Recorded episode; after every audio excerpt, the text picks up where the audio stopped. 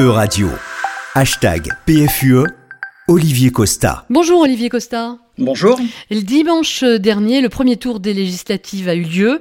Quelles seront les conséquences de ces élections pour euh, la PFUE et pour la politique européenne de la France? Alors il n'y aura pas de conséquences pour la PFUE parce que le second tour, c'est le 19 juin, dix jours avant la fin du semestre de présidence tournante. Il est manifeste que Jean-Luc Mélenchon ne sera pas Premier ministre et même si Emmanuel Macron n'avait pas de majorité dimanche soir, le gouvernement d'Elisabeth Borne poursuivra son action jusqu'à la fin euh, du mois, donc la fin de la présidence. Donc rien ne va changer. En effet, de ce point de vue-là, rien ne va changer. Il n'y a pas eu de vote massif en faveur d'un tournant de la politique européenne de la France. La NUPES, l'alliance de la gauche, qui faisait campagne sur la thématique de la désobéissance euh, européenne, recueille 26% des voix. Alors c'est un score qui est équivalent à celui de la majorité présidentielle, mais c'est 4 points de moins qu'au premier tour de la présidentielle si on cumule les voix des quatre candidats de gauche qui sont désormais alliés. C'est aussi le plus mauvais score de la gauche après 2017 sous toute la Ve République. C'est donc pas le ras de marée euh, que certains attendaient, et la NUPES a moins de réserves de voix que la majorité présidentielle, donc elle n'aura pas la majorité dimanche prochain. Oui, mais on peut dire que le président est également affaibli. Oui, c'est sûr.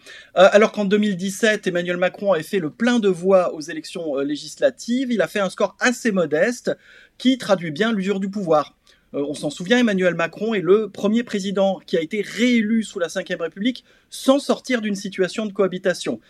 donc, il est usé par, par, par le pouvoir et une partie des électeurs qui ont voté pour lui au second tour de l'élection présidentielle pour faire barrage à Marine Le Pen n'ont pas envie de lui donner un blanc-seing comme en 2017 et attendent un changement.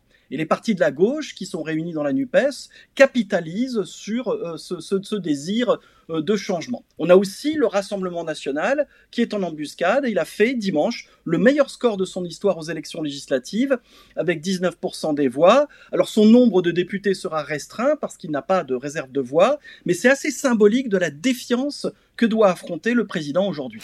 Alors Olivier Costa, est-ce qu'on peut dire qu'Emmanuel Macron aura une majorité dimanche prochain?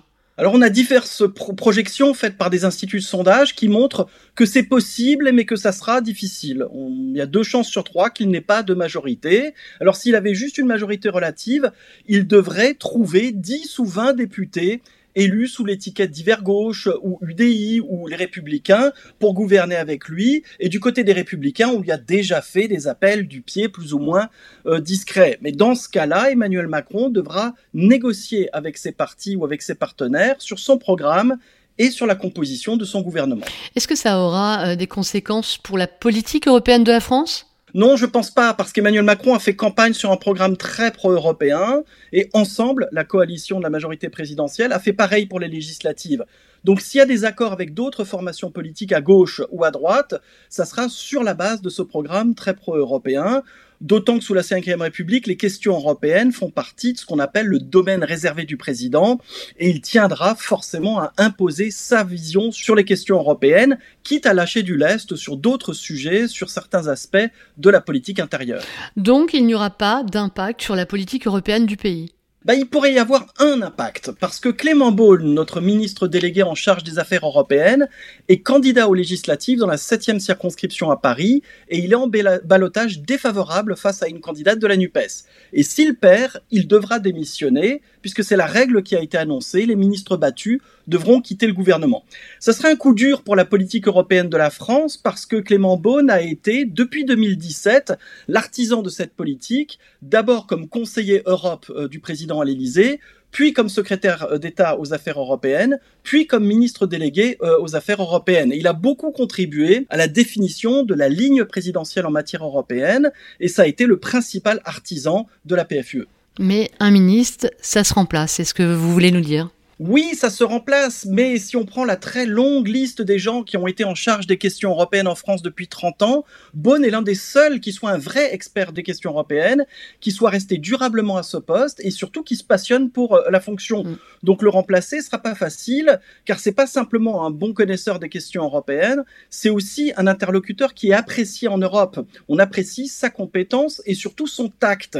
Parce que Clément Beaune n'a pas l'arrogance habituelle des responsables politiques français, et il sait de quelle manière l'Europe et la France sont perçues dans les 26 autres capitales. Et ce sont des qualités vraiment rares dans le microcosme politique français. Merci beaucoup pour ces éclairages, Olivier Costa. On vous retrouve la semaine prochaine.